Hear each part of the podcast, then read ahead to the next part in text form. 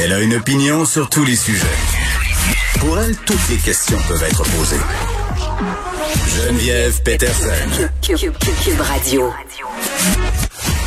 Salut tout le monde, bienvenue à l'émission. Merci de vous joindre à moi pour les prochaines deux heures et demie. Ce qui attire mon attention aujourd'hui, évidemment, ce sont nos cinq boîtes de vaccins. Non, je il y en a peut-être un peu plus que ça, mais on va en reparler euh, tantôt parce que bon, c'est un peu décevant. On n'a pas beaucoup de vaccins. On commence euh, la vaccination la semaine prochaine, mais on vaccinera seulement 2000 personnes. Mais comment ça va se goupiller tout ça? Je pense qu'on a plusieurs questions, plusieurs euh, interrogations, plusieurs doléances aussi. François Legault qui n'exclut pas mettre à nouveau le Québec en pause. Euh, on le sait, là, plusieurs experts signaient une lettre euh, dans la presse enjoignant le gouvernement à fermer, à tout fermer pour deux semaines, allant même jusqu'à dire qu'idéalement, ce serait quatre semaines. Ça ferait mal à notre économie, mais est-ce que ça va faire si on le faisait? Aussi mal que si on a à se reconfiner euh, davantage au printemps, si on voit le nombre de cas augmenter encore puis là, je parle du nombre de cas.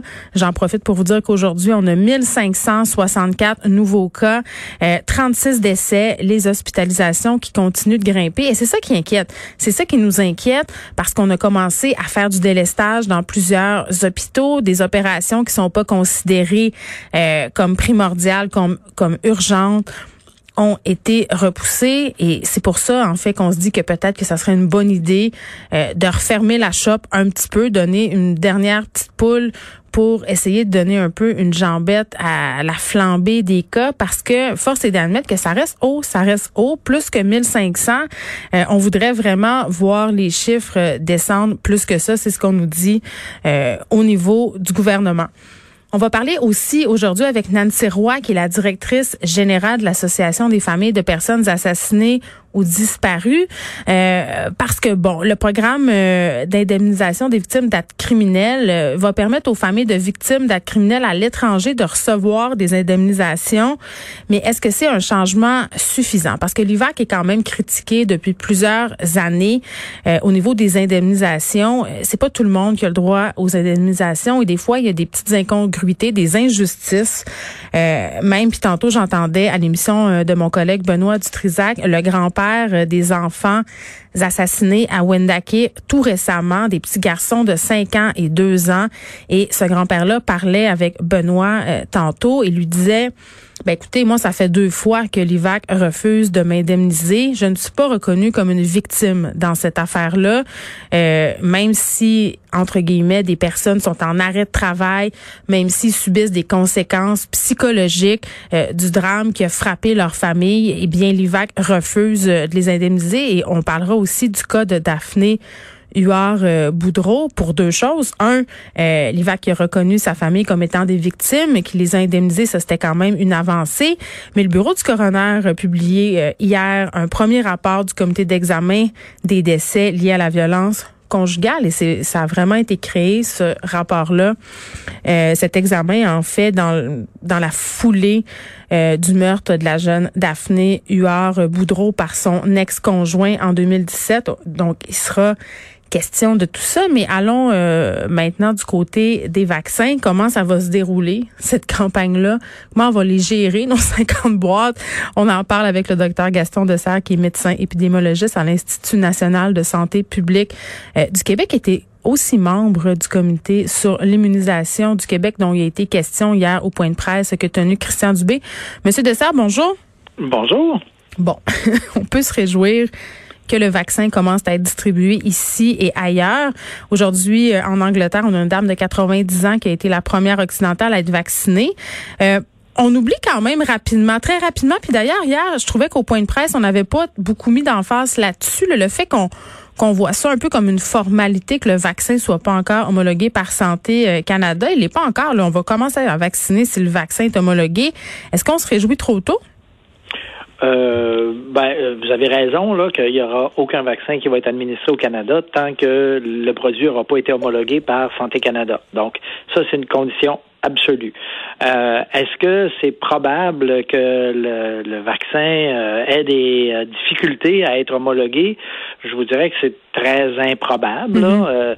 mais c'est certain que là, on annonce tout ça comme si on était sûr, sûr, sûr que, que l'homologation serait donnée. Moi, je vous dirais, on n'est pas sûr, sûr, sûr, mais ça prendrait vraiment quelque chose de tout à fait, je dirais, inattendu là, pour que ça ne se fasse pas. Oui, puis il a été homologué ailleurs aussi, là, ce vaccin-là. Donc. C'est ça. C'est ce qui fait que, par exemple, les Britanniques ont regardé les données, ont déjà mm. donné euh, une autorisation. Euh, les autorités euh, régulatoires britanniques sont généralement font généralement un travail de très bonne qualité. Je serais très surpris qu'il y ait quelque chose qui, qui fasse changer l'opinion des autorités régulatoires canadiennes. Mm. Mais encore une fois, là, c'est leur décision et il faut attendre leurs résultats. Bon, plusieurs personnes disent qu'on est en retard malgré l'annonce d'hier sur les premières, euh, en fait, première dose. on aura euh, 2000 vaccinations euh, qui vont se faire euh, très, très bientôt. D'ici la fin de l'année, on n'en aura quand même pas tant que ça. Est-ce qu'on est en retard? Parce que je, je riais tantôt avec nos 50 boîtes, là, mais ça c'est pas tellement euh, hier en fait là je dois avouer que quand j'ai entendu les chiffres qui ont été dits qui ont été annoncés par monsieur Dubé j'étais assez dubitative là c'est pas beaucoup euh, vous avez raison il n'y a pas d'autre euh, c'est pas beaucoup Hein? ça commence, mais c'est pas beaucoup. je pense que au niveau de l'ensemble de la population, là, on sera pas on ne sera pas dans une situation si différente euh, rendue au début janvier de celle où on est maintenant. Euh, il va y avoir euh, donc probablement un certain nombre de résidents de centres de CHSLD, mm-hmm. de centres de soins de longue durée qui auront été vaccinés, possiblement un petit nombre de travailleurs de la santé qui auront été vaccinés, mais mais pour l'ensemble de la population, là, on va être au même point. Mais ben, on est 8, 8 millions 500 000 au Québec. Là, on nous parle entre le 21 décembre et le 4 janvier là, de 57 boîtes de vaccins. Donc, on pourrait vacciner avec 122 000 et 28 000 personnes la semaine prochaine, 4 000 doses, mais on sait que ça prend deux doses, donc c'est 2 000 personnes. Euh, et là, vous êtes membre, vous, du comité sur l'immunisation du Québec. C'est le comité vraiment auquel on faisait référence hier, le comité responsable de recommander les priorités vaccinales. Euh, est-ce que vous pouvez nous résumer qui va recevoir les vaccins en priorité au Québec?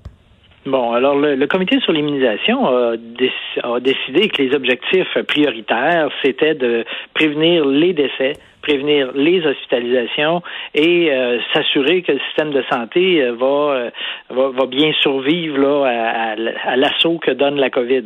Donc, dans ce contexte-là, les, les, groupes prioritaires, ça a été d'abord les personnes âgées qui vivent de façon regroupée. Donc, on parle donc d'abord les personnes qui vivent en CHSLD qui sont très âgées, avec beaucoup de maladies regroupées. Et c'est évidemment, on a vu au printemps comment euh, ça a été dévastateur la COVID quand ça entre dans ces milieux-là.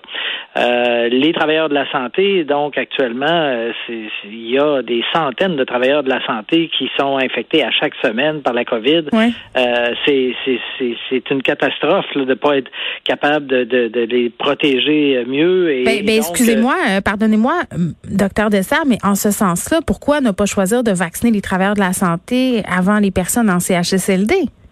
Ben, en fait, euh, en fait, tout, tout, tout, ça se tient. Hein. Euh, les travailleurs de CHSLD vont être euh, vaccinés essentiellement en même temps que les résidents des CHSLD. Là. dans les centres de soins hospitaliers, les centres hospitaliers de soins aigus, là, ça va être un petit peu décalé, mais essentiellement, on pourrait avoir une première dose de vaccin qui va être administrée probablement à, à peu près tout le monde au niveau CHSLD et travailleurs de la santé là, avant la fin du mois de janvier.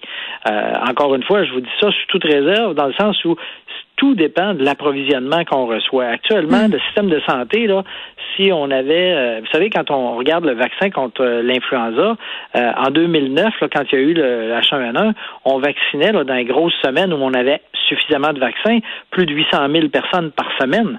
Oui, mais on se rappelle qu'il y a des gens qui ont fait la file, puis rendu à leur tour, il n'y avait plus de doses. Eh bien, c'est sûr. Hein? En 2009, on avait aussi un problème d'approvisionnement. On a commencé là euh, tranquillement, tranquillement, mais euh, malgré euh, malgré ça, en six semaines, donc du début novembre au 15 décembre, on avait vacciné euh, presque la moitié de la population du Québec, un oui, peu plus que 4,5 millions. C'est ça qu'il disait hier, M. Dubé. Il disait, bon, euh, en un mois, là, on a vacciné 1,1 million de personnes contre la grippe au Québec. Donc, on est prêt à administrer le vaccin COVID, mais encore faut-il qu'il soit disponible, ce vaccin-là. C'est ça notre problème en ce moment. C'est tout à fait ça notre problème. Actuellement, le problème là, euh, c'est pas un problème de capacité à vacciner, c'est un problème d'approvisionnement. Et, et, toute la, la, campagne va être limitée par ce facteur-là. Alors, euh, évidemment, si on pouvait recevoir euh, demain un million de doses, je peux mm. vous dire quelque chose, c'est que ça serait pas long, il traînerait pas dans les entrepôts, il serait administré très rapidement. Je parlais un peu plus tôt la semaine dernière avec Marc-André euh, Gagnon, qui est un spécialiste de la politique vaccinale, et on se parlait justement de la vitesse avec laquelle on avait euh, fabriqué ces vaccins-là, de la vitesse aussi avec laquelle on tentait de les distribuer, euh, un peu de la course aussi au plus vite, les pays qui se dépêchent pour avoir accès à ces vaccins-là. Il me disait, écoutez, je comprends que la population en ce moment du Canada est pas contente parce que justement, ils ont l'impression, la population a l'impression euh, qu'on est un peu derrière la course, c'est qu'on n'est pas dans la course en fait, mais c'est peut-être pas une mauvaise chose parce que peut-être qu'on va découvrir des effets secondaires pas le fun à ces vaccins-là. Puis ça fait peur aux gens ça. Euh, on, a plusieurs compagnies, Monsieur Dessert, qui essaient de développer un vaccin. Est-ce que tous les vaccins vont avoir le même effet? Euh, Est-ce qu'on va trop vite? Ça c'est tout, c'est des questions qui, qui est légitime de se poser en ce moment aussi là des questions totalement légitimes. Euh, alors, euh, je pense que quand on a des nouveaux vaccins, mm. euh, on fait toujours les étapes qui ont été faites jusqu'à maintenant. Donc, les études précliniques, les études de phase 1, de phase 2, de phase 3 à ce moment-là, le vaccin a, été testé sur, je dirais, quelques dizaines de milliers de participants. Dans les études actuelles, c'est 30, 40, 50 000 participants. donc, on, on, sait assez bien là, ce qui va se produire de façon fréquente en termes d'effets secondaires. Maintenant, si un, un, effet secondaire réel qui se produit chez une personne sur 50 000, par exemple, on pourrait très bien ne rien avoir vu dans les études qui ont été faites. Oui, mais on y va de façon utilitaire aussi. Est-ce qu'on gagne plus à vacciner la population euh, en faisant euh, justement le contrepoids avec le risque de complications? À un moment donné, on fait un calcul aussi. Là.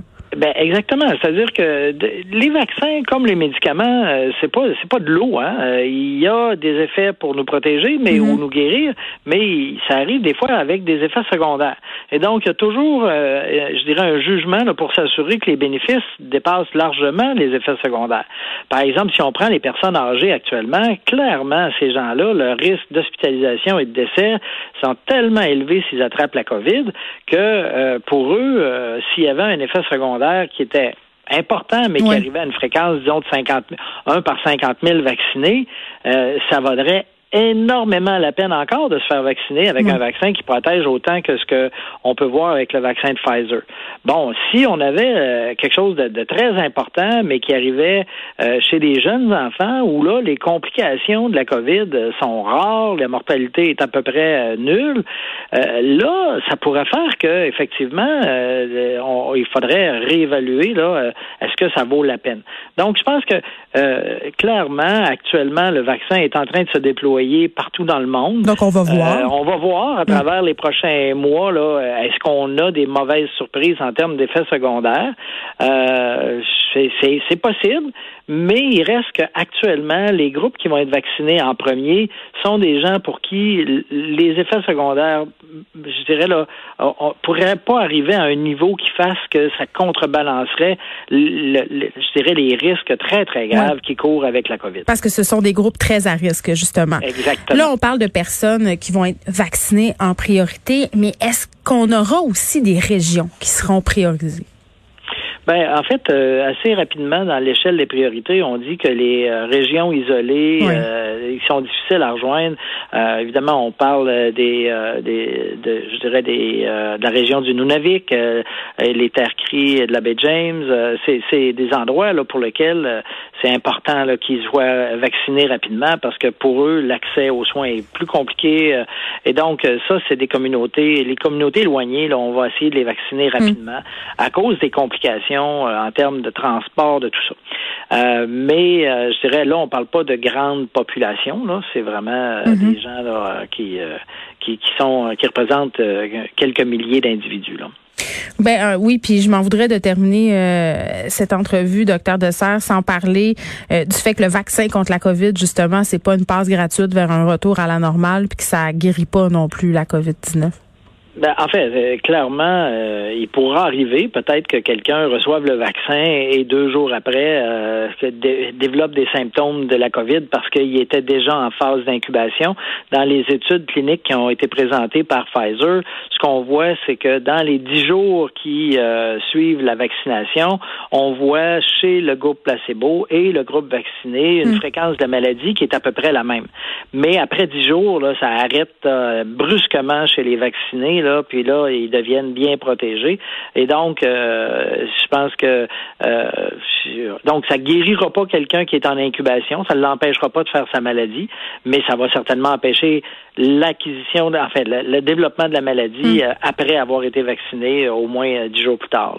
Très bien, docteur Gaston Dessert, qui est médecin épidémiologiste à l'Institut national de santé publique du Québec. Je pense que ce qu'il faut retenir, c'est qu'il faudra être patient, aussi attendre de voir les possibles effets secondaires. C'est peut-être pas une si mauvaise chose qu'on soit pas vacciné massivement au Québec. Et je pense aussi euh, euh, qu'on peut se dire qu'on a l'infrastructure pour vacciner beaucoup de gens, mais que ce qui fait défaut en ce moment, ben ce sont les doses de vaccin. Donc vraiment patience, on continue euh, et ça protège pas contre la COVID. Donc on n'est pas on n'est pas à la veille de pouvoir refaire des barbecues, de pouvoir se réunir autour d'une table. Il faudra encore se montrer résilient. J'ai ce mot-là, résilient. Mais qu'est-ce que vous voulez? C'est ça le mot. Faut falloir être résilient. Je dirais pas se réinventer. Je, on, se le garde pour un peu plus tard.